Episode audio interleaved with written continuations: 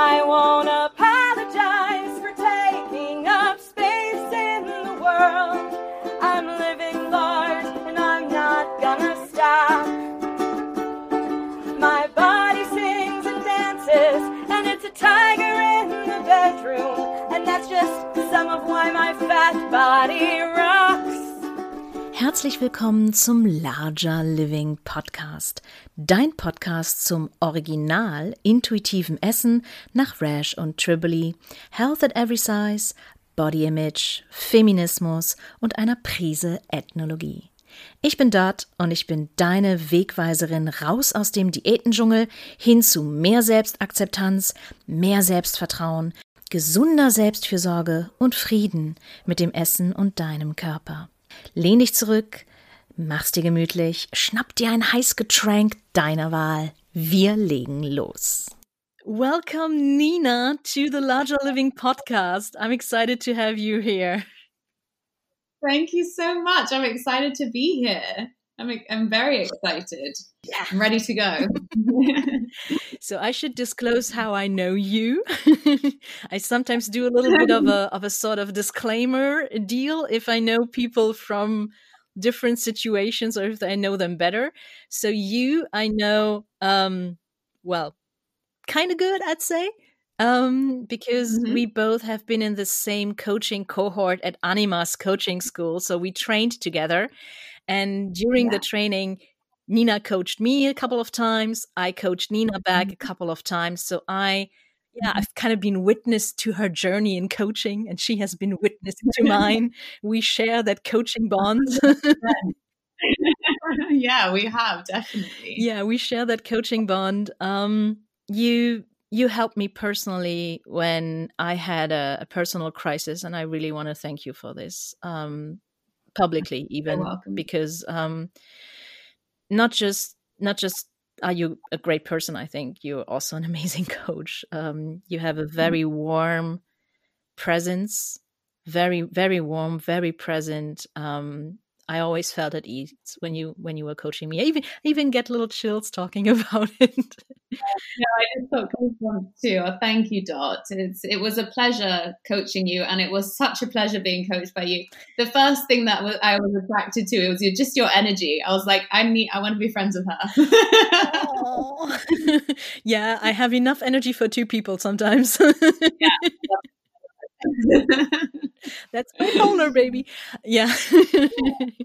That's that's the thing. Yeah yeah i'm generally a very high energy person. That is true. That is true. Yeah, and it's great, and you own it, so it's perfect.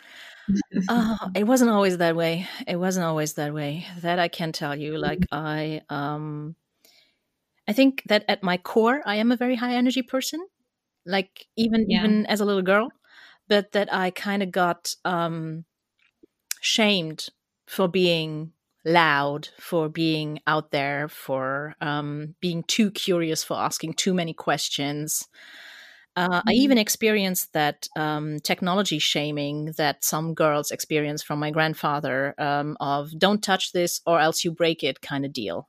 When you know boys are encouraged to touch and play with toys and Mm. take even take them Mm. apart and rebuilding that, I really got like the real "oh no, that's not for girls" kind of deal. Um, so yeah, um, it took me a long, long time to kind of tap back into that energy. But now that I have, Flourishing, You're doing a great thing there. thank you, thank you. Yeah, I hope, I hope that I can, I can encourage uh, some listeners, some maybe viewers, um, and surely some of my clients to do the same. So, Yeah. yeah, Yeah, that's for really it. That's really it. But yeah, um, so I know you from a very special angle, from the from the coaching colleague kind of angle, and we're gonna talk about coaching, that's for sure. But Yeah. um, I also figured out that I don't know you from the angle that your normal clients would get to know you. so please introduce you to me and introduce yourself to me and to the world. Thank you. That was an awesome intro. Um, so I am Nina, and I am a life coach. Uh, I have not always been a life coach. we'll start there. yeah. Um, yeah, so I, as Dot mentioned, as you mentioned, we met. It was last year already. I can't believe it's been a year. Wow, I know, but um, it's just going so quickly. But uh, I have been a life coach for coming on a year now. Um, I wasn't always, like I said, I worked in hospitality before. I managed restaurants before. I was working on a startup restaurant as well. Um, and that came to an abrupt halt in March of 2020. Go figure. yeah. So after about a week of complete anxiety and like, oh my goodness, what am I going to do with my life? What's happening? This coaching course just kind of fell into place for me because it's something that I really felt connected to for a long time. And um, I don't know if you can relate, Dot, but oh, I can. I'm all already, yeah. But I I am always I always have been the therapist friend. yeah. Yeah. God damn. The therapist and the secrets keeper. Yeah, yes, exactly. And it's yeah, it's it's an interesting dynamic, but yeah. um and I love it. Don't get me wrong, like I think that the I naturally sort of have this bond with people and I and I, and I enjoy every second of it. It's not it's not a chore at all. Um so yeah, so that was it, it then started my journey of just going down and I've been on quite a quite a life journey myself and sort of self development journey myself and had you know my own a lot of therapy and and the coaching myself, um, which really really develops your you as a person and you kind of are able to see uh, what others are going through through a different lens to themselves and and it's it's that's what's that's what's so powerful about coaching like you you people are just so quick to judge themselves of their own patterns or their own behaviors but they don't really understand that there's there's more to it than that.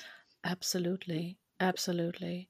And it's just you know coaching in germany has a very bad reputation i'm not sure if you're aware of that oh, really? yeah it really has No. because um, that's the same for, for, for Britain, I'm sure, because um, coaching or like calling yourself a coach is not a protected profession. Like you don't have to study yeah. at a specific school like we both did uh, in order to call yourself a coach. You can just wake up tomorrow, snap your fingers, call yourself a coach, yeah. and go to work without any form of training, any qualifications, just, you know. And some people do it.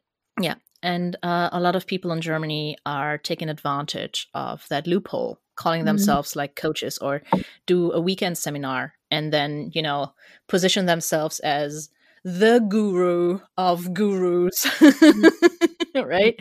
And the whole, you know, self-love guru kind of kind of bullshit that's going on. So when you come come come there with your little Animas certification that most Germans don't know because it's a U- UK based school. This is why you have that lovely yeah. accent, and I'm talking in English to you today. Yeah. Um, um, it's just like they presume that I have done a weekend course and then I call myself a coach, but I yeah. haven't. It's there's really more to it, and um, I also just like you say, it's it's not just sitting there and active listening and making mm-hmm and aha and and tell me more. And and, and mm-hmm. um yeah and mirroring back what people tell us and and uh then asking what's next. It's not just that. No no no no no. Um mm-hmm. because that is that is just like the baseline of coaching. That is the absolute baseline. Yeah. um it can help and it's great and it's it's great for rapport building also and it's great to you know of course yeah. when you meet your coach for the first time you have to throw everything in that room and you have to tell them yeah look this is this is what's going on with me this is you have to unpack so to speak mm-hmm. but um mm-hmm. and of course then the coach is listening and mirroring back stuff to you and also like trying and helping you make sense of what you just said and putting it into perspective of course but that is not just all we do yeah. because if that is the only thing that you bring to coaching then you are um, you still are a coach but i would say that you are doing your clients a disservice because we have not been coaches all our lives. We have not crawled out of our mother's wombs and, oh, yeah, I'm going to be a life coach. Who are you? Who are you? Oh, I'm, I'm a life coach. No, that's not how it works. Um, and most life coaches have been doing other careers before, have been pursuing yeah. other careers yeah. before, and we all draw from from our experiences in lives, and that is what makes us good coaches because it's not just you know the basic techniques of active listening and and mirroring back and uh, asking what's next or what's the takeaway from the session no yeah. it can be that sometimes of course but it's it's not just that and it's um i think that you have to pair it with your past experiences or else you're doing your clients yeah. a disservice yeah totally and sometimes that doesn't feel great right mm-hmm. i mean it, it well for the client it certainly doesn't feel great because sometimes you're showing them things that aren't comfortable to to understand and to realize. But those those are that's i always like to call it the pivotal change. That's mm-hmm. when something goes okay shit this is what i've been doing my entire life. Maybe i need to i need to focus on on working through this and, and making changes. And that that sucks sometimes. Yep. Yep. And sometimes we're the bearer of bad news. We really are. Yeah.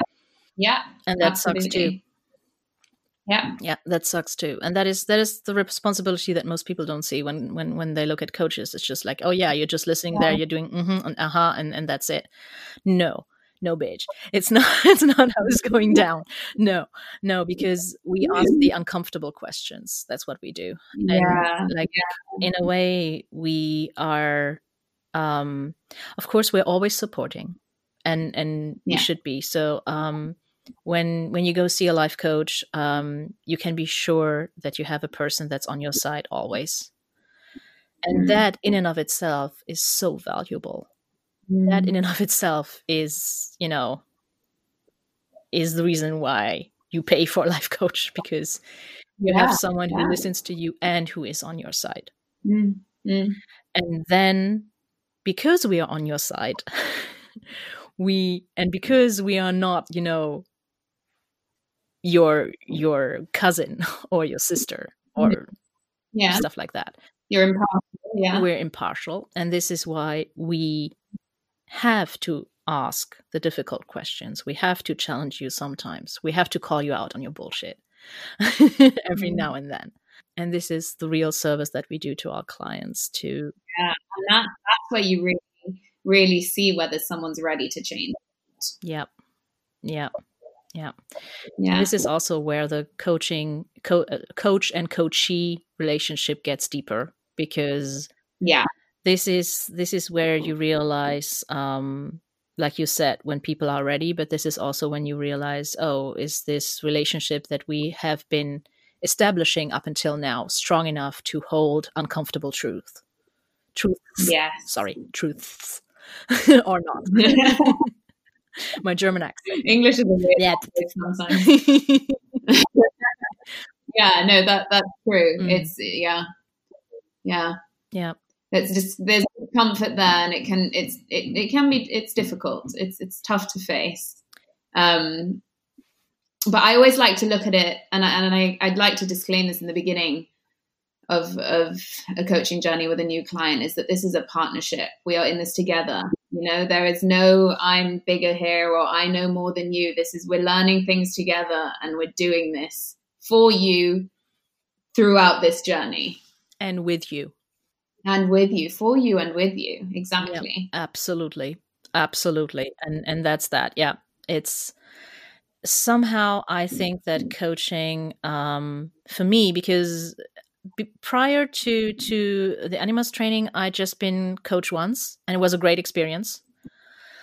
Um but it wasn't the it wasn't the um the experience that that put me personally on that journey. I just felt you know i kind of did it the other way around because with my niche of a certified intuitive eating counselor that I just knew that I wanted to do because no one mm. else at that time in Germany was doing it. Now I have two colleagues, which is still like how many millions live in Germany? Like 80 million people. And we just have three people who have been training officially to become a certified intuitive eating counselor. That is insane. That's still not way not enough. Like that is that is not enough at all and yeah, and I'm just been one of three people uh, who mm-hmm. do that. Shout out to Ela from Hamburg and Lena from from Cologne at this at this stage. um, but yeah, um, so I I wanted to do that, and then I just figured out, okay, but I've never been I've never been counseling people. Like I've never been I've never been who am I to tell people what to do?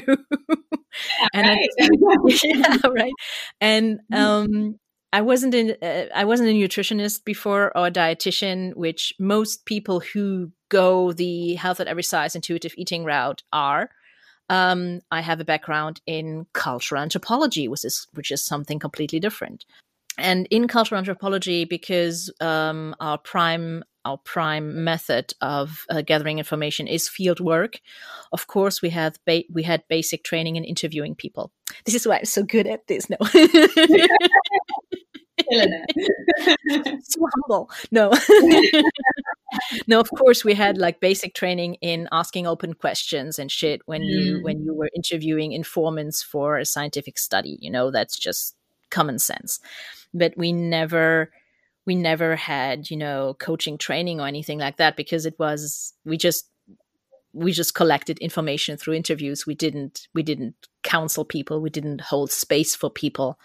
We didn't we didn't try to you know get people to figure out ways for them to make their lives better Mm. which is a weird way to say what coaching is but that's just the best way that i could come up with right now but yeah, so we didn't get any training in that and i just figured out okay yeah i need to i need to fill that void. I need to i need to do something. Yeah. so um before i started my animas training and during the first uh, modules i think during the first and second module i simultaneously did a course in motivational interviewing which is very similar to coaching but it's not exactly the same so motivational interviewing has one thing different from coaching. It, it's it's very similar in a lot of ways. That it's the same. Like people really only respond to to change in their lives and take positive action when they hear it coming out of their own mouths. Yeah. That's just the way it is, right? Yeah. So that's the same for motivational interviewing. But motivational interviewing has one one thing that is very unique to that method, and um, it's called change talk. Mm. So there's one other layer to it that you do too in coaching. We also got trained on this, so it's it's nothing really new. It's just Yeah. they just have that that label for it.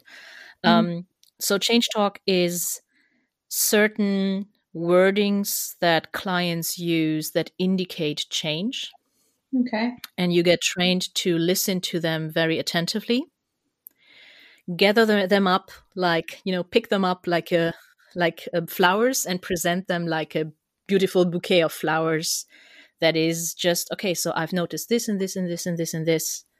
What do you make out of it? What's next for you? So that is Mm. motivational interviewing. And um i was very lucky to do that because i think that um that and the animas coaching background that i had like really gave me a very very solid sort of groundwork of really being able to to to hold people in that space to to coach people in that space. And like in coaching we learn certain models. I can disclose that now. We have certain we have certain tools and models. I will not disclose it further because it's trade secrets. Not really. You can you can you can find all of that online. It's not a it's not a big secret. Yeah. Yeah so basically if if you want to if you want to um, reach a goal there's the so-called grow model and i would i would suggest i will i think i will put the wikipedia page in the descriptions Mhm. or in the show notes um, so that is like one of the oldest coaching models ever if you Mhm. think of of like uh, athletic coaches to coach coach athletes or stuff like that so that is a model Mhm. so it was interesting to um, start with something that doesn't have a distinct model Mhm. But that looks for change talk and then put the models on top of that. I so for me personally yeah in my counseling coaching whatever telling people how to live a better life through their own words by listening attentively and whatever you want to frame it. Um journey um i kind of have those nets and Mm-hmm. and um, yeah those security nets Mm. um, and i feel that motivational interviewing and the Animas training are both my very strong interwoven security nets that i kind of show every time uh, Mm. i coach people so when i when i don't quite know how to respond to something i always fall back to that Mm. Yeah, it's And, um, it's well put. It's a safety net. It's a support net. It's it's there, Yeah. ready, waiting for you. Yeah that's exactly that let's talk about something that um, that I feel um, very how should I say um, I feel very cheeky talking about that with you because I haven't until this point in my podcast. But I love it because we're both colleagues, and I had another colleague on, Gina, the lovely Gina, oh, that also was in our cohort. Yeah. yeah. And um, with her, uh, we didn't talk so much about what it means to be a coach. We talked more about her niche, which is PMDD. Yeah. Um, and um, yeah, but I think that um, it it would be it would be great uh, if you, if you if you want to. It's just an invitation. Um, it's a, it's a thing that a, such a coachy sh- thing to say. so I know. on it's- this oh, God, I'm horrible right now. Yeah, I'm horrible right now. Um, so like let's let's make a kind of five things that your coach wants to tell you but can't in a session kind of deal out of it. I see what you mean. Yeah, that sounds fun. Yeah, let's let's let's be cheeky and let's do a kind of five things uh, your coach wants to tell you in a session but can't because they're coaching you. What what what shit do we want to point out that we that we have to find the right way to do? yeah. So so okay. Um. Do do do do you want to do you want to start? That's yes. Let's see. I'm I'm I'm sure that I've got a good handful of these. Oh, great. Like what you heard so far? Well, if you want to support me, there's two ways to do it. The first one doesn't cost you anything, and that is giving me a five star rating and review on iTunes, and now it's called Apple Podcasts. To do that, you need to first and foremost get an Apple ID. And everyone can get one. It's not only reserved to Apple users, Android users can get one, PC users can get one. I even got one in order to post the podcast there. So that's not a big deal. And you look for Larger Living Podcast um, up top left, I think it is for the PC version. You then find the podcast, leave your rating and your review. And why so many podcasters stress this is pretty easy. This podcast is listed in the health category. So it is automatically competing with other podcasts that feature mm, not so health at every size topics, to say the least. So, fat diets, I think the number one podcast in Germany at the moment is um, a keto podcast, and the second one is intuitive weight loss. And we all know that intuitive weight loss not only doesn't work, but also causes harm. So, by pushing this podcast and other anti diet podcasts, you make sure to spread the anti diet message and you make sure that this podcast shows up earlier in the search results for the health category so that other people learn about intuitive eating and health at every size.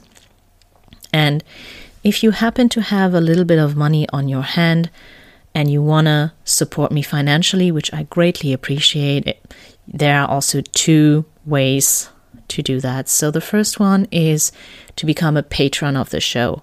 You join patreon.com slash larger living and I got three tiers set up for you. You can either decide to buy me a coffee monthly, a burger with fries, or a whole brunch, and you get different, yeah, different benefits from it.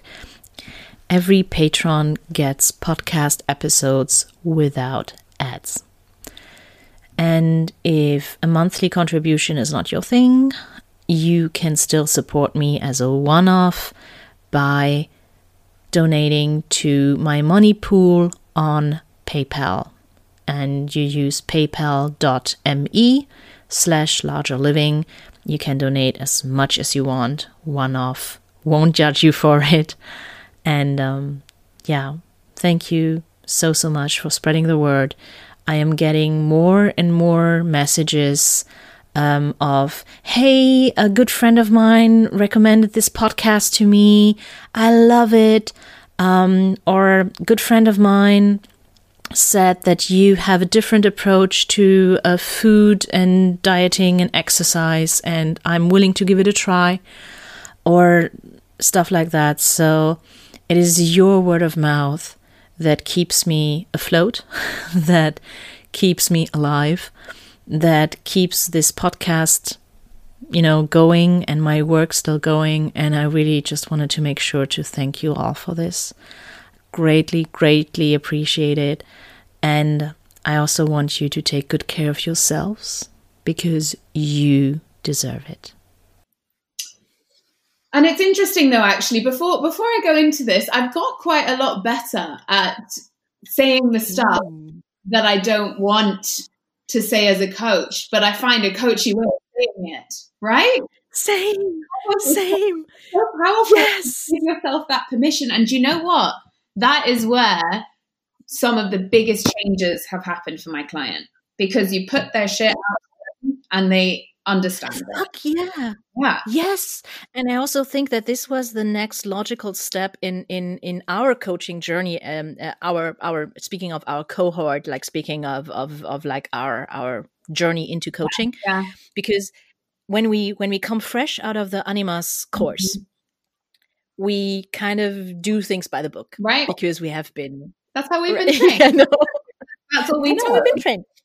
That's what we know. Uh, same same with school. And then mm-hmm. you figured out, no, this is not all. no, there's there's more stuff out there. There's more stuff out there. Yeah. And um, then you figure out that you kind of sit on on on some thoughts and sit on some words a lot. Yeah. In coaching that you don't allow yourself to say because that would be unprofessional. Yeah, absolutely. But you find your your work race around it, like you said, asking it the asking the questions that you really die to ask, but ask them in a coachy way, yeah. and like having the most transformation with your clients at that point. Exactly, and also having, and that is like like the stuff that I wanted to add, um, having another kind of level of growth as a as a coach, mm-hmm. because you allow yourself to be more authentic. Yeah, which I always love mm-hmm. because mm-hmm. I mean, fuck it. It's just you, you, at the at the end of the day it's your coaching style. At the end of yeah. the day it's how mm-hmm. you do coaching. At the end of the day you have to be comfortable with yeah. what you do. Yeah and you'll attract work with that as well. Yeah. So true.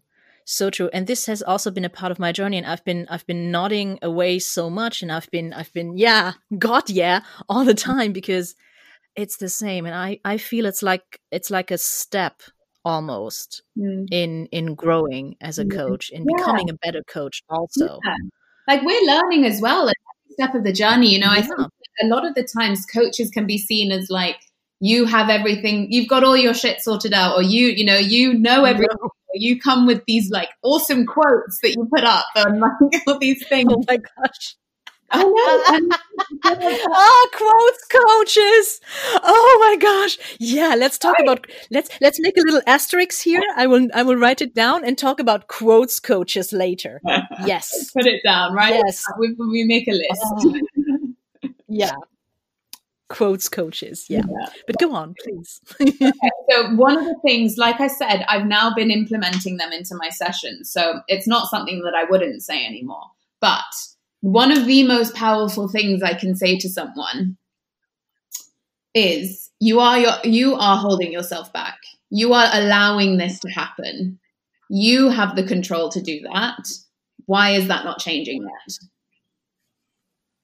Yep. And that that is it's it's hard because it sounds harsh and and it's hard to consume as well as a client because you're like it's it's hard to it's a big pill to swallow to realize you're causing your own problems sometimes it's a really tough pill to swallow, and not everyone wants to swallow that pill. Yep. Either it gets rejected, or or you sit with it and you're uncomfortable, and that's where you grow. yes, yes, yes, absolutely. And um, Oh, damn, I just been talking about that with a friend. It's just it's just so weird because it always happens in the in the podcast. I've been I have someone on and I just talked about it uh, with with a friend or with with my boyfriend or I don't know in a in a session. Yeah. Um I just talked about the drama triangle. Do you remember the drama triangle? A triangle. Mm, who doesn't? So the drama triangle for those who have not been in Animas coaching school, which is all of you, um, is, um, is um, part of a collection of social games that Eric Berne um, established in the 1940s, I think. Wow, you right? know more about the legit the details of it than I do. Oh, really? Um, it's just I have the book Games People Play at Home, but I haven't read all of it. It's like over he registered over 200 games. So these are um these games are unconsciously played Mm. and they're like more interactions. It's not like really a game of Monopoly or anything like that. It's it's more intersocial inter in uh, intersocial interaction. It's like really games people play without even knowing it. And the drama triangle uh, is a triangle and it has three uh, actors. Um, it has the victim Mhm. on one like end of the triangle, the perpetrator and the helper, right? Or the rescuer. That's it. Thank you so much. Yeah, Mhm. I, I always said helper, but I knew that it wasn't the right word. The rescuer. So Yeah, and um, in this triangle uh, of interactions that those three actors uh, make and do, Mhm.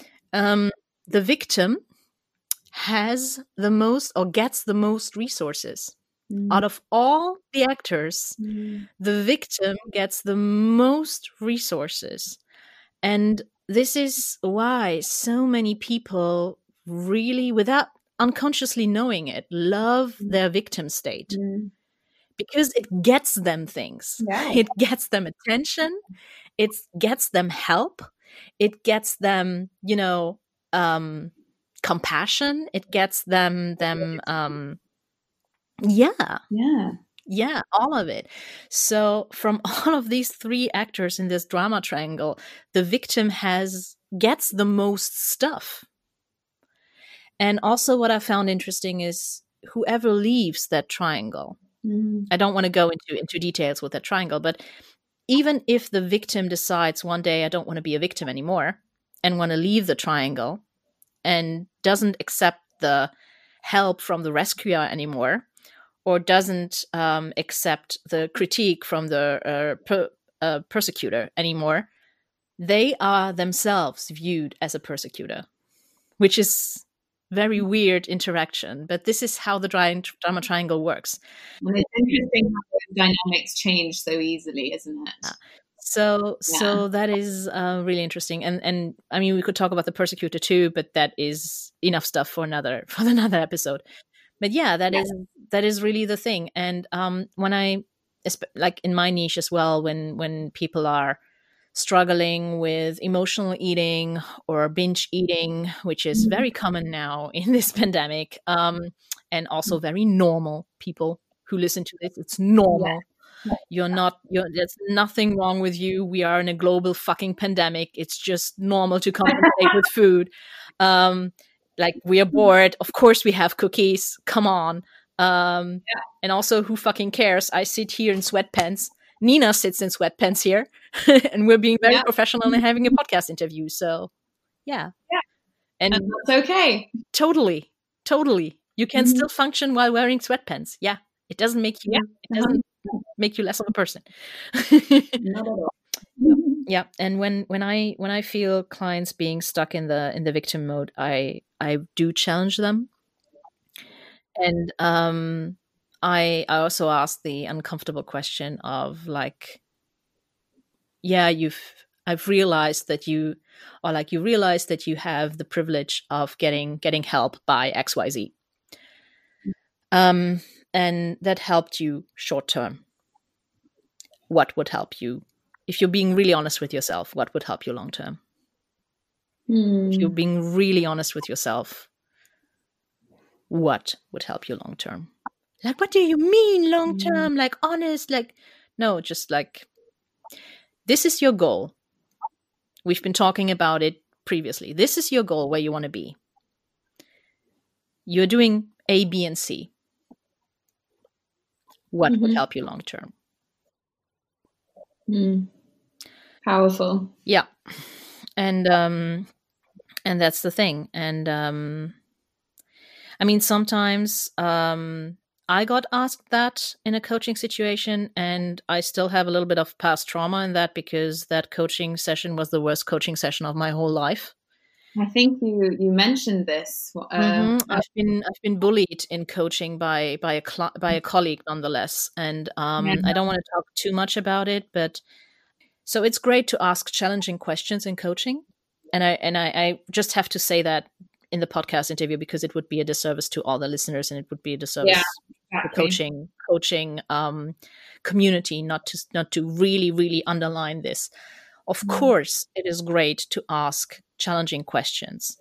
The code of ethics of the International Coaching Federation, which we both kind of kind of second degree belong to because our coaching um, our coaching studies at Animas are certified by the ICF Mhm. states very clearly that before you ask a challenging question, you have to introduce a challenging question to your to your uh, coachee.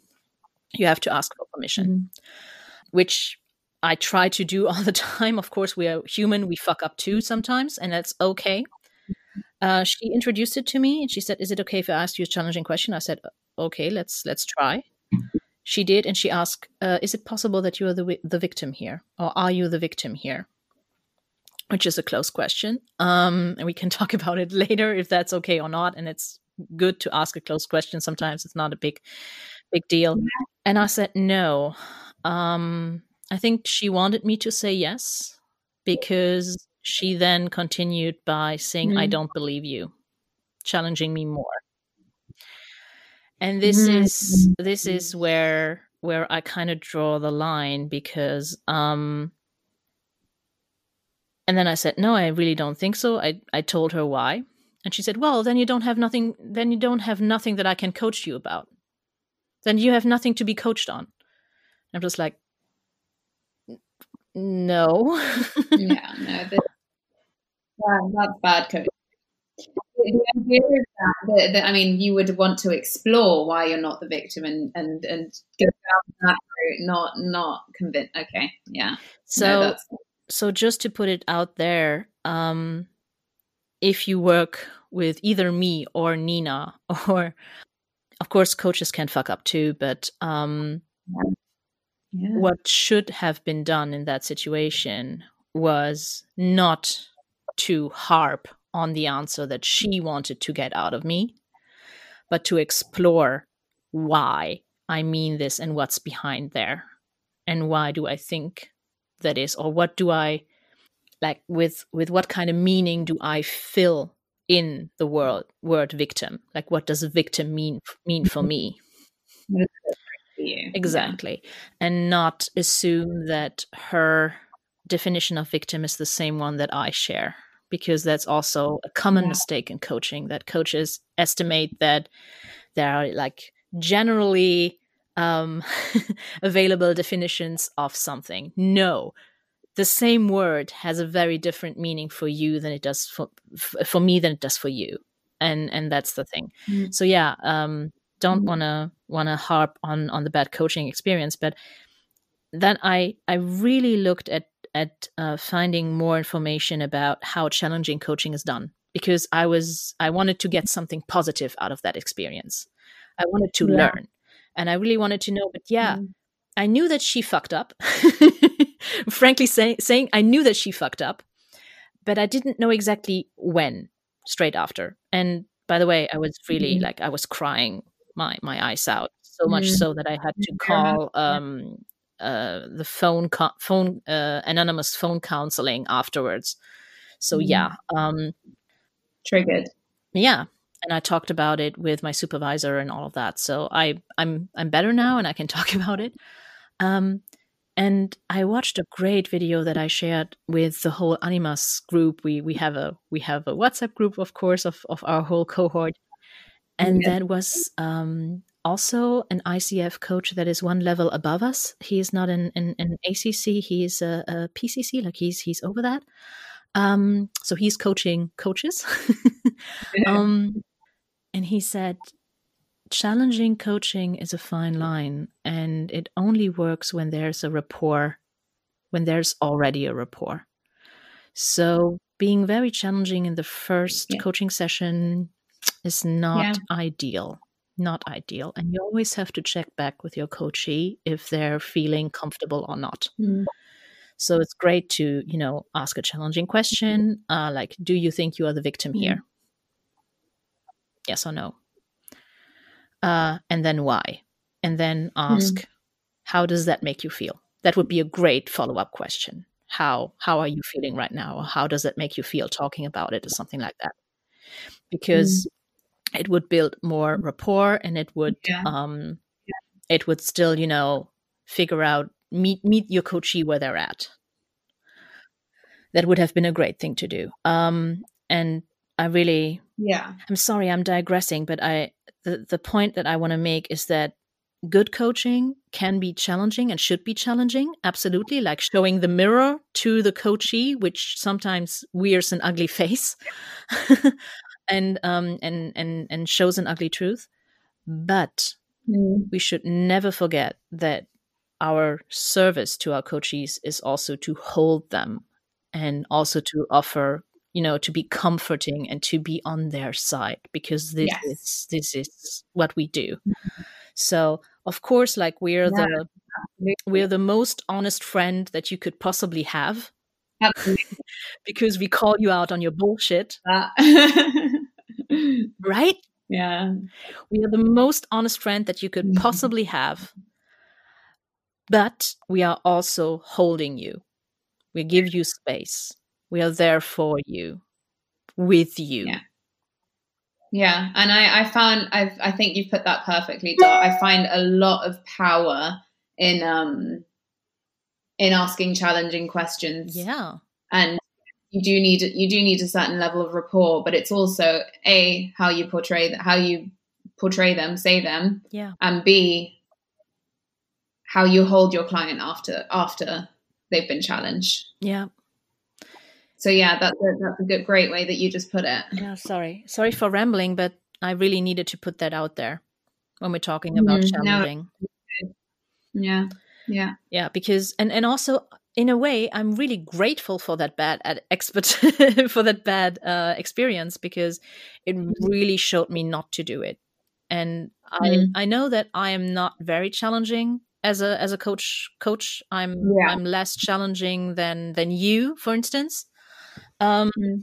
and i try to my way of doing it is challenging uh challenging with more open open-ended questions like asking deep questions of okay but you know that if you like binge eating for instance because that's just just just my field that's just my forte yeah what would be going on right now with you and your life if you weren't eating? Mm. Like the show so far? Why not hop on over to patreon.com and become one of my regular supporters? That way, you get all the podcast episodes without the ads, but most importantly, you do something else with it. Your contribution goes into a money pool, and from that money pool, I am able to offer SOS community based coaching in my lunch hour from Wednesday to Friday. And you become one of the supporters for another person who might struggle with food and is in dire need of health at every size and intuitive eating coaching. Thank you so much and enjoy this show. Wow. There you got to dig deep, don't you? Yep and I love to do that. I love to, mm. I love to dig deep. I yeah, really do. do that. That's a nice, a sort of a soft way, let's say, of doing it. Yeah, yeah, and yeah. and and I know that some people want the rough approach. Some people want to get bullied in coaching almost. Um, and there are some coaches who market that. There are some coaches like, Yeah. oh, like I will not like this, this, uh, what willy nilly kind of coaching. I'm not for that. Like, no, I offer you results. I am there Yeah. for blah, blah. And I'm just like, oh yeah, no, we're gonna dig deep from the get go. I'm not gonna, you know, I'm not gonna, um, I don't know, I'm not gonna pamper you or anything like that. You don't get anything Yeah. like that with me. And um, most of the time, it's weird. Those coaches are male. right cis in their 40s used to be managers right and it's it's weird it's it's um i mean it's weird and they charge an astronomically high amount for their coaching sessions too like 2000 pounds or euros or dollars or however for one single coaching sessions with them. But they promise no we get results. Yeah. Yeah. It's weird and it's it's just so not me. Yeah, no, and I, can, I hear you. So the co- I I have a coach, and he's extremely challenging, and I love it. I'm the type of person that really needs that and wants that in a session. Um, and it's funny because I'm if if super challenging is up here, and really, really, uh, what's the right word for this side? Um, uh, soft and gentle is is over here. Mhm. I'm definitely towards this side, but there's so I love that soft, comforting side too. I love it so much.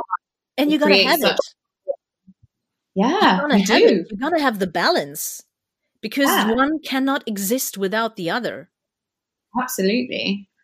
so yeah so the way that i challenge my clients are really with uh with a deep questioning like this Yeah, okay so like what that. else would be going on yeah or just like when else did that let come on let's be honest that's not the first time that you've been through this Mm, you, you know this you have been through a bad phase before and you have dug yourself out of it.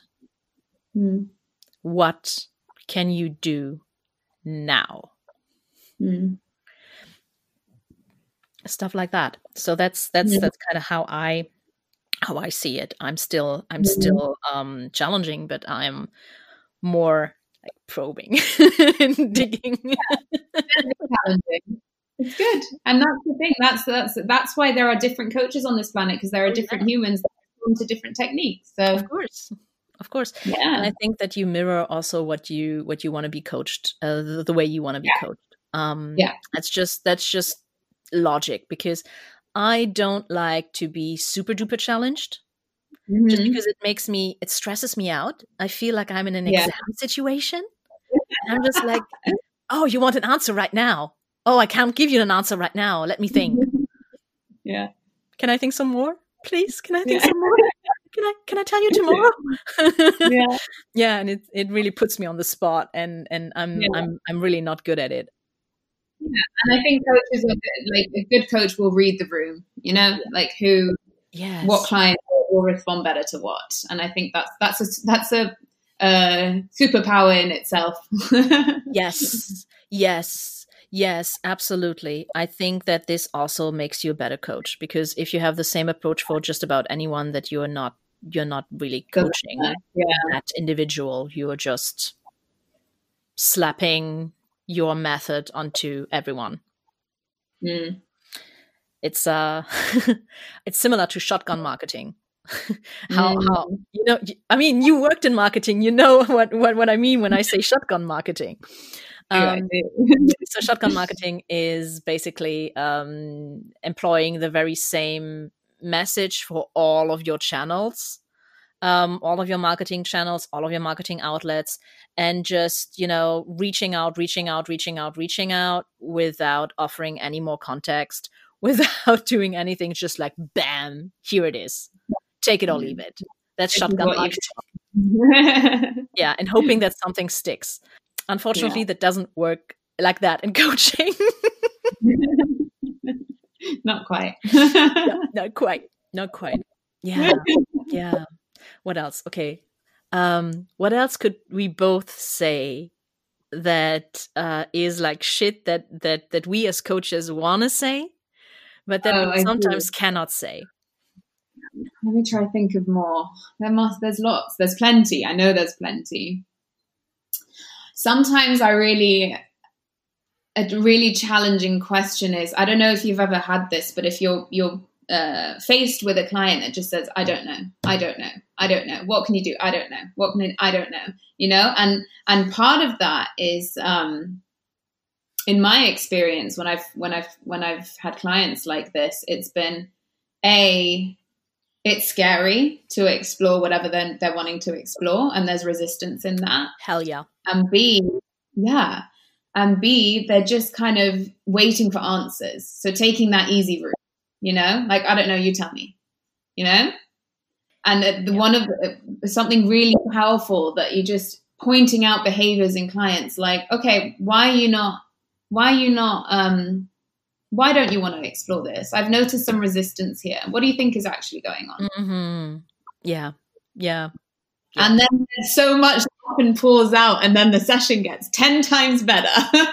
oh yeah oh yeah oh yeah i mean sometimes i um when they really ask me for for advice uh i give it um Mm. because uh, i know that this is not really coaching it's more counseling because i mean if people have not have not dig deep in intuitive eating and have not been been you know have just experienced intuitive eating through my social media, through maybe my podcast or through some other podcasts, and just start to, you know, grasp the concept of health at every size and intuitive eating. Of course, I kind of have to tell them what it is and what Yeah. it's not. And I think that this Absolutely. is, this is not a big, it's not a bad thing of telling them what framework I work with uh, if they're Mhm. asking me. And if they if they don't really know uh, so i kind of you know gently push them back to well you know remember the 10 principles of intuitive eating. So could that be could that offer an answer for you? Oh i don't know i don't know i don't know where to start. I don't know where to start. So sometimes i offer different things like this this and that what would you like to explore? Yeah. if they really don't know because i i generally believe that if you're really really deep in the in the depression woods so to speak if you're if you're like really really stuck in a in an absolute rut you want to get out you want to get coached you want to see you want to see a way out of there but but you cannot. Um you really need input just to do something anything and that i recognize. And and i might be very controversial in saying that and it as someone who has suffered from depression for such a long long time and uh, who has really been deep in the woods you cannot find your way out sometimes. You need external input. You need external input and you're thankful for it. So any little thing that you can grasp yourself on helps. That i recognize but there's also the case of i don't Mm. know. I don't want to talk about it. And then of course like why? Why do you want to talk? Don't don't want to talk about it. Why why is that is that a blockade for you? What what- are you avoiding? Stuff like that. Yeah absolutely. Yeah. absolutely. Yeah, it's interesting you talk about that. I think if I by by ICF standards, I'm not I'm not a good coach. I'm not the right coach, and I'm okay with that now. Like it's it's like you said, like after we finished the Animas course, it was it's this beautiful, beautiful sort of groundwork that we have, but it's also encouraged us to go and find our own style after that oh yeah and that I think that one of the things that I I, I was like, no, I, I I worried so much about practicing ethically, whatever that means in the world. um, I mean, must practice ethically. I must serve my clients this way. But I think anyone, and, and okay, maybe that's that's a, a bad statistic, but most coaches. coach go on go on i'm listening are are um, good people and don't want to to say anything that might hinder someone's growth or or or not serve them properly. And just knowing that, I know that whenever I do maybe fall into the counseling or the the mentor kind of side of things that i'm doing it from a place that i know. I know. It's not something that i kind of know or have read once in a book in like in a mag in vogue like two years ago. No it's something that i know and that i have experienced and that i can that will serve my client. So i rest assured in that and you too you just name it you say listen this is i can really relate like this is something that that that I've I've experienced myself, and this is what helped me. How does that sound for you? Yeah. Yeah. Mm.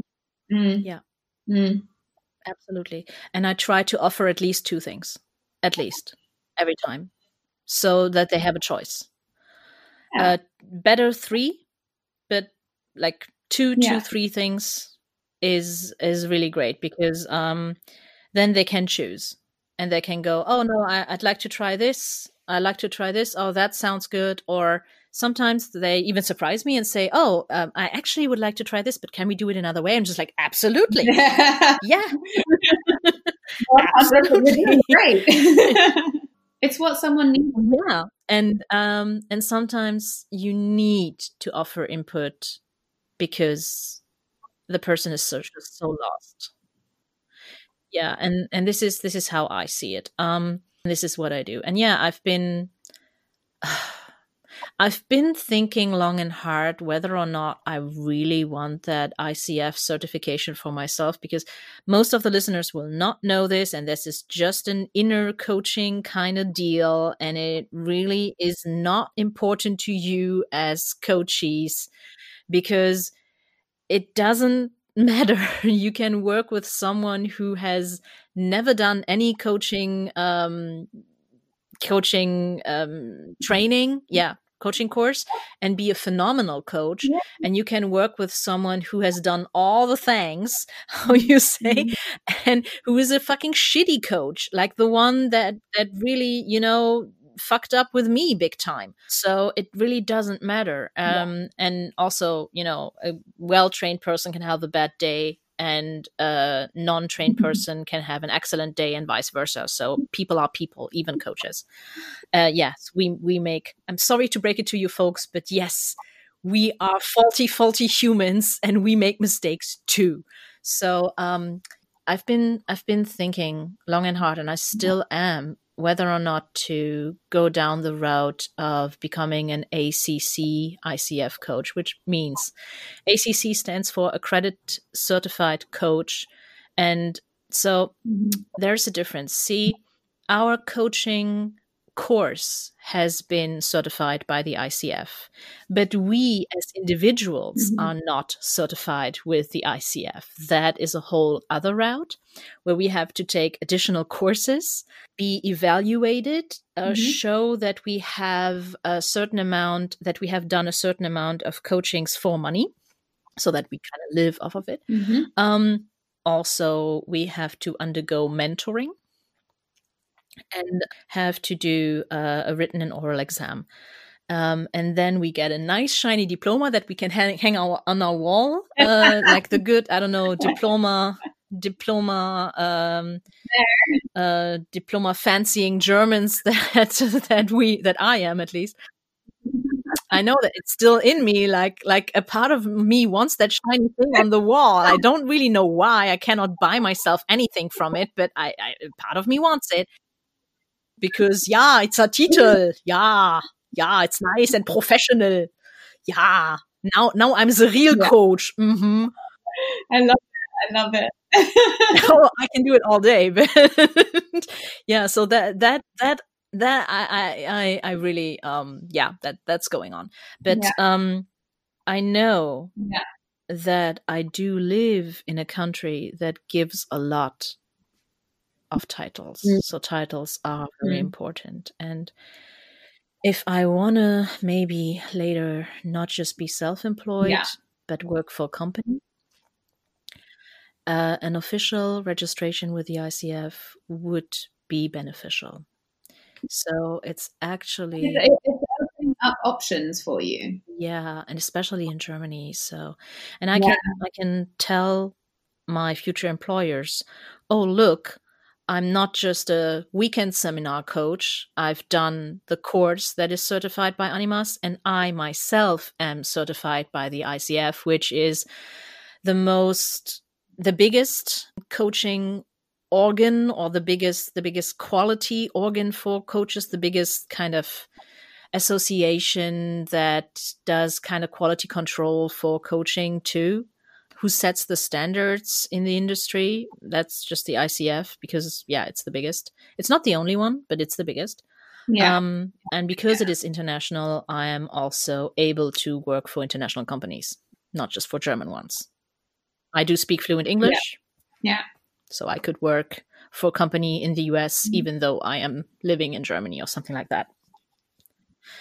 So yeah, I've been thinking about that. But on the other hand, it means that all the stuff that I have learned up until this point of, you know, going more into the counseling Yeah. realm with people, which is fair because I'm also a counselor, but that is then not coaching. And um, that I kind of have to wear different hats and and also be very mindful of Yeah. which hat I put on in which situation, especially in the evaluating situation. Because let's be real here, I think that coaching and also like Mhm. learning how to coach is a little bit like learning how to drive. When you're in driving school, you know, you have to abide by the rules. You have to abide by the by the um by the uh, speed limits and by all of that. You have to, you know, be very mindful of everything. You have to be uh, the model driver, so to speak, in order to get the license. But once you have the license, And you play around with it. exactly, That's your boundary. exactly, Yeah. yeah, yeah, and and you also, you know, you find your own style of driving. Yeah, exactly. you also find your own style of driving. So, like my mom, for instance, she al- when she was alive uh, back then, she always uh, was like ten kilometers an hour under the speed limit constantly. Just in case. exactly, and that is a style. That is a choice. that is her style and her choice. That is that is a choice. And I am more on the opposite end of things. so I am hey so i'm more like five kilometers ten kilometers an hour above the speed limit because i kind of drive not according to the signs but more into my gut feeling of how you know the oh hey kitty how the traffic flows yeah, absolutely. and this is how Good i do it but yeah sometimes the traffic flows in a direction where you are not abiding by the rules and that can be said for coaching as well i think Absolutely. I think that's a great analogy. oh really well thank you yeah, exactly. so um i have a little co-host today it's my I cat about to say, benji come to say hi. yeah and you met her already so this is Did. Yeah Hi, Van. maybe She you can't will hear me. No, no. um, maybe you will hear some cat purring in the background, some some very silent ones. But yeah, um, I think she just she just got bored, and she's Mm. her tail is is hitting the microphone. I'm sorry, folks. she she turned around now. You good kitty. Oh. Yes, you are. Um, so I have one question that I try to. she really wants in on this. That's the purring. what would you like to say, Archie? I mean, she is like the counselor. She's the the, the, the catseler. That's that's who she is. I love it. So she's very welcome on this podcast episode. yeah, yeah. I think I think she wants she wants a word in, and she wants to she wants to to to tell everyone how she counsels, and um. That uh, she has a very specific met- method which she is employing right now. So whenever I elevate my voice to a certain level, she comes running, and she bites my hand or my toes, as if she were to say, "Snap out of it." like an old grandma. Yeah, like like the, the Cher quote. Um, so yeah, she's um, she's a little she's a little grumpy grandma who just wants her peace, and whenever I kind of get get elevated in speech, sometimes just when I'm trying to make a point, she comes running and she bites my hand. so I think I think she wanted to introduce her method to the world mm. through me. Have I, have I, done it? Have I done it well? Okay, she's not looking at me, so I don't. I don't. Know. Maybe not. no, she's. Not. Okay, so I think yeah, I think that's a yes. Happy. Yeah. She's happy. Yeah. yes. So the question I try to ask all of my of my podcast guests is a little yeah. bit long. It's a little bit um, long question, but but I think mm-hmm. it's it's a great question um, for as room for opportunity. It goes okay. a little bit like that. So, what is a question or a topic that you get mm. rarely asked, but that you are passionate about answering? Oh, that's a good question. Thank you. I rarely get asked, but I am passionate about answering. Mm. Oh, I don't know how rare. No, I don't know how rarely this is, but something that I, what I'm really wanting to say now is um, being proud of being single. Fuck yeah. Yeah, right? That's my thought. Oh yeah. I mean, I'm I'm not single, but yes. Yeah. Yes. I love this topic, and do you know why? I think it's it's part part of my own personal journey and and things that I see my friends go through and clients go through. But like the power that you just find in yourself when you wholeheartedly love yourself and don't need any external validation is the most powerful, authentic version of yourself that you will bring to this world. That is a true core belief, and I'm so passionate to talk about it. Yeah, let's go. let's do it. So, um, let's just adjust this microphone here. Yeah, because Kitty has been playing with it. Um, the first thing that popped in my mind when you were saying that is Whitney Houston's song "The Greatest Love of All," mm. and up until I don't know, like really a few years ago when I was on my own little self love journey, mm. I always cried when I heard that song because mm. it was always, oh, this is for someone else, but not for me. This this greatest love of all that she was singing about that was no oh i could i could never reach that and that was on my mind mm. it's weird now because when i listen to it now or even a few years ago when I was at that point. I'm just like, yeah, of course. Absolutely.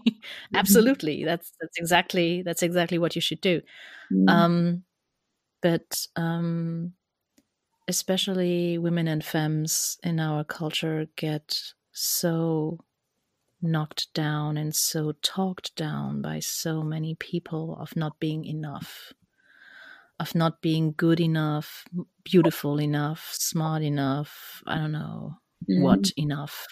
And they always find something. They can they can always find something that you need to be. Um, and you know stuff like atrocities like the ridiculous thigh gap that you should aspire to or anything like that it, there's always something mm. so you can get caught up in this so easily especially with kind of my niche and my clients but in general as well in life, you know, just this feeling of of not being good enough. Mm-hmm. and then all of a sudden through like long personal growth work and i really have to put that out there it's not an overnight thing. Nope. It wasn't for me and i'm sure as shit it wasn't for you either. The point where you finally kind of release that last bit little bit of self-doubt and you just you just mm. get to the point where you can say in one sentence i'm a total mess and loving it that um that took a lot of time mm. yeah it does it takes time I don't think that it's an, it, no. Sorry, I know that it's not an overnight thing for anybody. I don't. It's it's um, one of the the quotes or things that that I like to say the most is that the relationship you have with yourself will set the tone for every single relationship in your life. Yeah, and that is once you so truly, authentically um, love yourself enough to not accept anything that that you shouldn't everything changes. And and it does. It really does well and that's not only romantic relationships. It's it's family stuff it's friends it's it's the the, the um, accounts you follow on social media. It's everything. And it's yeah it's just and it's uh, the reason why i'm so i'm so passionate about it is because when you see these shifts in people when and, and listen at the end of the day your romantic relationships usually are the, the relationships that bring out the most shit that you have going on for you. Like that's the it's your closest it's your closest relationship, right? That and maybe family, but it's a completely different dynamic. Um, so yeah, so it's it's yeah, I just get I'm I'm so passionate about it. Like when you see like the the the difference in in in everyone, in women and in men. I mean, I've experienced it more with with women around me, but oh, it's so freeing and it's so like destigmatizing because if a woman is is still single, uh, God forbid, still single above the age of twenty five, or you know, I know that that and that pressure, that, that external pressure that becomes internal pressure. That's a good one. That's a mm-hmm. really good one. That's a mm-hmm. really good one. And and realizing that the pressure that you're feeling is actually not your own. Mm. Then you can then it's easy. Yeah. Yeah. Uh, yeah, and and can we talk about one thing, if, if you have the time? Because I'm I'm mindful of the time, and I just looked at the clock, and that's all good. Great. I'm good. Me too. Um, mm-hmm. And the thing is, can we talk about this weird thing that is put on more women than and femmes than men, but mm-hmm. on on on both on both as well. So I'm sure that the the men listening to this will be able to identify with that as well.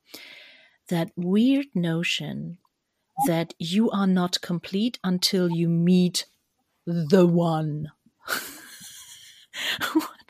oh, mm-hmm. a lot of a lot of cat cat um purring on on that one. So I think she, she agrees. Yeah, I also think she agrees. So yeah, this yeah. this weird the one thing that's just like this this weird. Oh, you are not complete until you are not right until mm. you are. Okay, that's new. yeah. it's like okay, cat.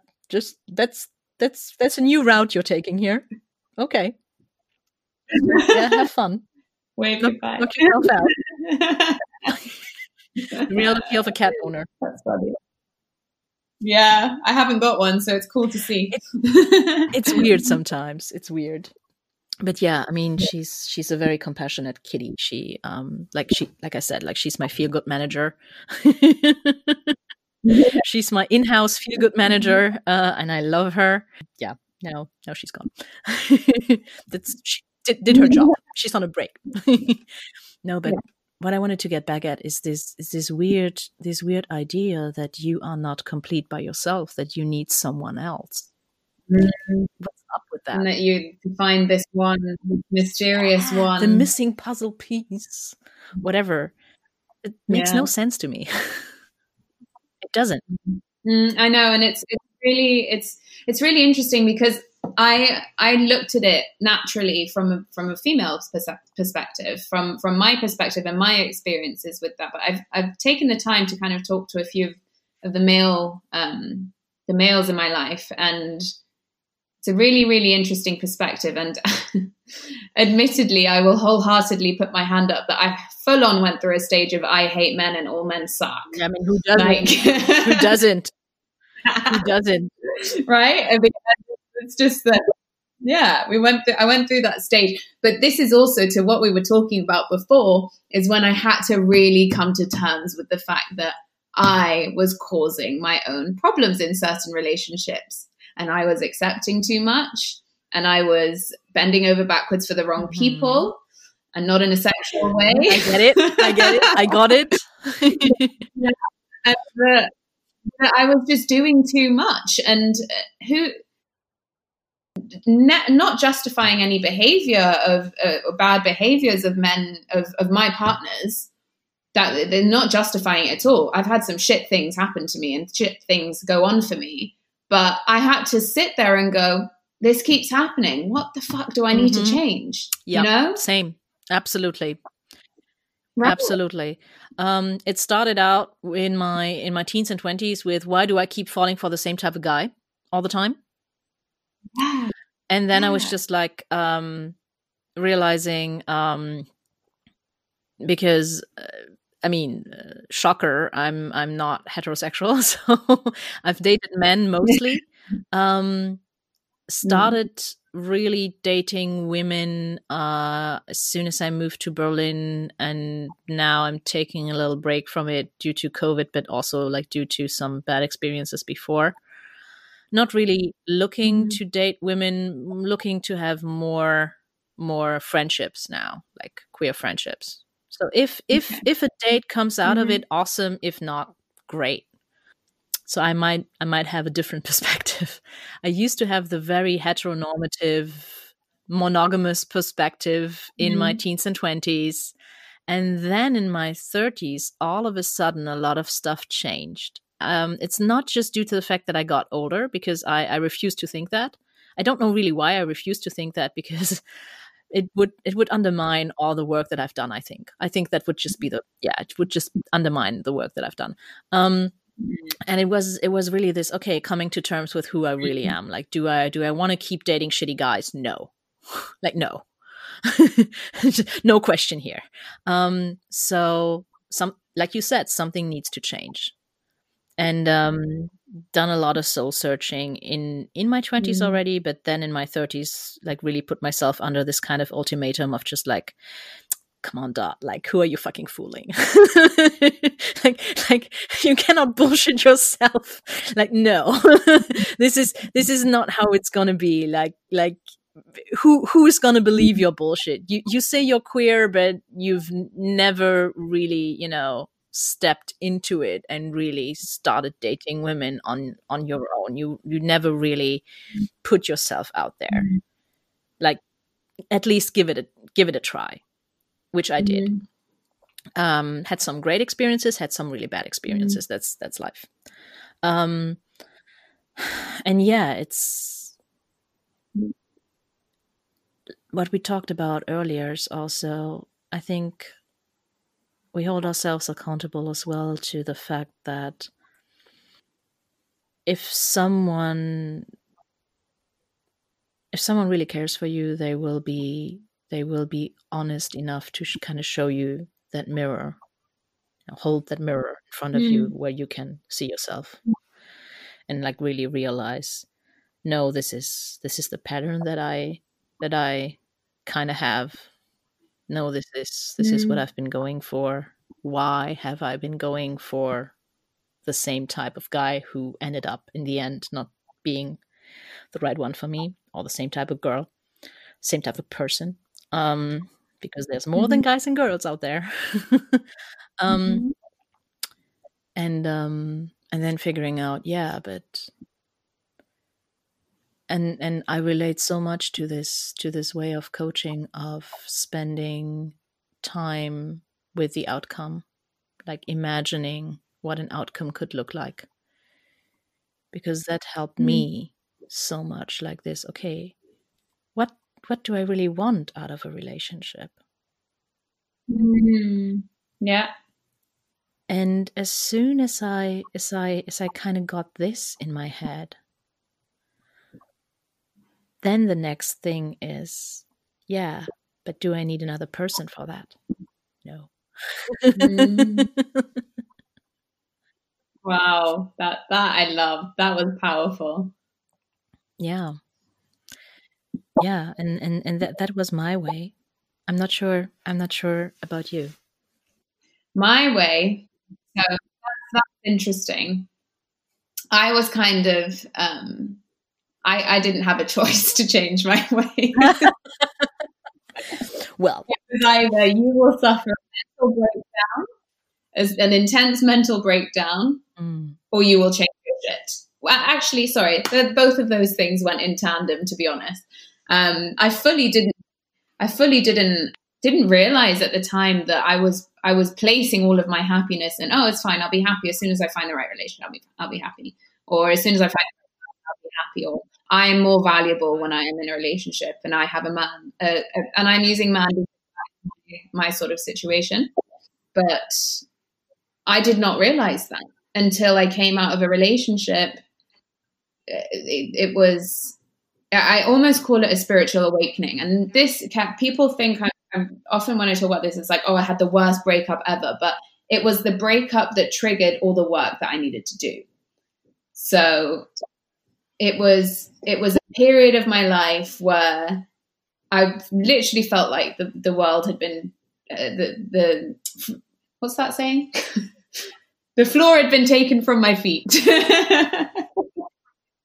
oh yeah, we have the same same saying in German. It's um we say uh someone yeah. or something has taken the carpet and and uh, pulled it uh, behind yeah pulled it pulled it uh, away yeah. under our asses yeah. i love that saying that that's exactly what it felt like and i had no but to grow like i literally had no choice but to grow and it's it's it's when i really started doing my own soul searching and that's that's been about two years now um and it's it's been it's been sad it's been happy it's been calming all at the same time because you really have to sort of shed layers of yourself you know yes. and and and, and of stuff that society has put on you that you so truthfully believe and that that it's not easy when you are shown xyz 24 7 um amen. yeah right? And it, it's it, there's so much power in them and and people now i think with the platforms like instagram and, and and social media platforms we're really exposed to people that are going against the grain. And i love that. Like i love a bit of controversy you know to to, to put it out there. Yeah? You carry on? I just have to add yes they are there but you have to look for them. That's the only yes. thing i want to add. Yeah. Yeah you're right. And and and you create your own um social media paradigm, if we if we may. yeah, aka bubble, how I like to call it. yeah, exactly, exactly. You create that for yourself. But yeah, that's I think it was just learning to let go of creating happiness outside of myself and being completely okay and also just trust. I didn't have any trust before. I didn't have any trust in myself like now I'm I'm like I'm okay I'm I would like to be in a relationship and I'm very excited for that to relationship to to come into my life whenever the time is right. But I trust that it will come. Whereas before I was frantically dating or frantically accepting stuff that I shouldn't because having a partner was way better than being single even if it was a bad partner or the wrong relationship. Whereas now I'm like I'd rather be single than with the wrong person. And I'm really I mean that to my core. Yeah. Mm. Yeah. Yeah, that's exactly that. There's a um so you know I'm I'm in I'm I'm living the polyamorous lifestyle. I I allow myself to have several partners at once, which yeah. I don't have at the moment. I used to. And mm-hmm. um mm. the thing is that in order to do that, you really have to be comfortable with yourself mm. like to a to an absolute level so mm-hmm. self-care is very very important in poly cycles because or poly scenes mm. circles sorry poly circles um just because you know when you let your partner go out on a date with someone else yeah. it takes guts to do that I, I can really imagine that yeah it's just it doesn't it doesn't mean that polyamory rids you, yourself of jealousy overnight no I'm still jealous. I still, I still, you know, have my little kind of jealous, jealous things that I that I face, and um, jealousy looks different for every single person. So for me, it looks more like fear of abandonment. For my partner, it looks more of fear of missing out. Mm. So it's not the same. We give it the same name, but it's it doesn't doesn't really show up the same. Yeah, so part of it is like really learning how to sit with uncomfortable emotions. Yeah. And learning to talk to your uncomfortable emotions and mm-hmm. getting to know them. Being being open enough you don't have to be all, all the way open like oh yeah i'm just great with my job because no one like, let's be real like no one starts out like this. Like no one is just sitting casually on on on their récamière and is and is just you know no one is just oh yeah jealousy oh yeah. I'll be a dear. Fetch me fetch me a glass fetch me a scone and a glass of tea jealousy oh yeah. We're gonna have a little we're gonna have a lovely little chat toodaloo. No this is this is not how it's how it starts out no, no, that's not realistic. no, it's not. That's not. That's not how it goes. It starts out being highly uncomfortable, and um, mm. and like really, really hearing the absolute bad thoughts that run through your head. Mm. But then figuring out, yeah, this is also me, but this is not all of me. And um, mm-hmm then figuring out what part of that is me and then mm. talking to yourself and just mm. like oh hey jealousy there you are what do you want what are you really after like what's what's, mm. what's really going on here what's bothering you come on let's yeah. let's have yeah. a cup of tea and and some scones together and talk it out let's let's do it but let's let's talk it out let's come on yeah. come on sis what's what's going on yeah. and um and that's it. And um, so this is how, from the poly lens, the most important relationship that you have in the whole collective or whole network or however you you are doing poly um, is the one that you have with yourself. Mm-hmm. Absolutely, absolutely. Yeah. So that's that's that's my poly take on on things, and um, yeah, mm-hmm. just I just want to stress that it doesn't come overnight. It really, really doesn't. And it's it's a lot of work, and it's a lot of lot of looking at ugly parts of yourself, yeah. Yeah. and and being being willing to see like stuff that you might be ashamed of, even stuff that you that you don't want to share with other people too, and that is fine. That is your your right to do so but owning it in a way of saying, yeah, like I said, this is also me. This is part of me, but that doesn't define me. Mm. So I am, yes, I am jealous, but I am not jealousy personified. Yes, exactly. Exactly. Yeah. And shedding, yeah, I like, I, I really like the term of shedding layers because it's, yeah, it's not it's not a different you it's just a new new uh an updated version of you. Yeah i like it too. Mm, mm. yeah no i mean I, yeah i get like i said i get so passionate about this because i really just see those pivotal shifts after this relationship with yourself comes. And listen I'm, I, it sounds like we was talking about in the beginning how your coaches sound like they have all their shit together. No i'm constantly I'm constantly facing some new growth shit that I have to face that I do not want to. And sometimes I ignore it happily. sometimes I binge watch, you know, seven episodes of a series just so that I don't I don't have to touch it. And that's okay. That's part of the process, you know? But it's just yeah, it, you're constantly I think that is the the the message that I, could, I just wish I could like tap onto everybody's head in this planet is that you are constantly evolving and you are constantly learning new things. And that can be overwhelming sometimes. And that is okay. It doesn't always have to happen now. Exactly.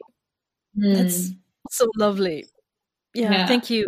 Thank you so much for this, Nina. This is this is great last words. I couldn't I couldn't add anything more to that. That's just just uh, perfect. I love it. I love it so much. So, would you mind telling the listeners and maybe viewers uh, later, but the listeners where they can find you? So, if they want to, you know, yeah. get coached by you or learn more about you. Yeah, absolutely. That's perfect. So I am on Instagram. That's my main. That is my main um, feed. Uh, I am at coached by Nina. And I uh, I have you dot so they can find me through your followers list. um, and yeah, I just I just put out little snippets of my own content, and it's something that I really like that you said. Dot is that when we have our clients, we have them in our professional selves, right, and in our in our sessions, but then we really bloom in in in the well, we can really sort of share our insights and our knowledge when when we're not 100% in there and that that that feeds in so much to our capacity as well so yeah yeah coached by nina instagram thank you so much thank you so much for taking thank the time such a powerful conversation. I enjoyed myself so much. Oh, me too. I had a blast. Especially like shit, shit coaches want to say to you, but they can't because they're coaching yeah. you. That is yeah. That definitely is like there should be like a highlight on Instagram for that. no, I think I think I will name that episode this. yeah, I love it. I think that's good. Okay. I click on it. yeah but that's the reality that's really how it is like sometimes i want to i want to some of my clients i just i told you that before before we started recording sometimes i want to take them and i want to shake them and just like come on you got this you i know you got this why can't you see yeah Yep, yeah, yep, exactly. Yep, yep, that's all I want to do. Yeah, that's that's that's kind of my last word on this. So I think it's a perfect. Nah, yours was better. Yours was better. Yours was better. Yours was more spiritual, more yeah, more holistic. Ah, yeah, no, no. As always, I offer the toilet humor, but I think that it's very necessary to kind of level. They both ex- balance. Balance. it's a balance. yeah. So it was a blast having you on, and um, you can come back anytime if you want to. Just like open invitation and talk more about some other stuff and being single and happy and stuff like that. So yeah. I openly yeah. invite you again to this podcast, and I um, thank you. I and I have to say goodbye. So just stop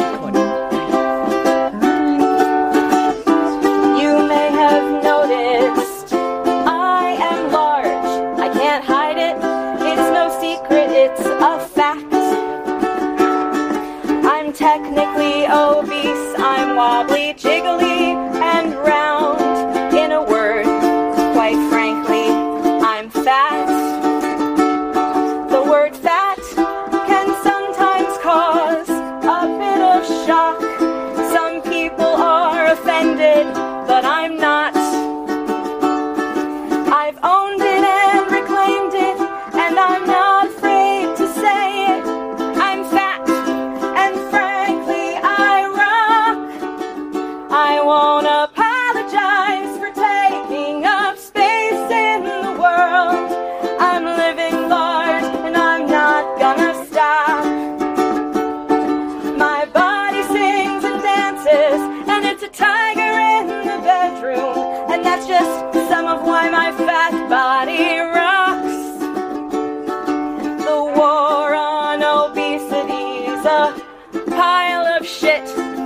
just want to sell you one more diet book.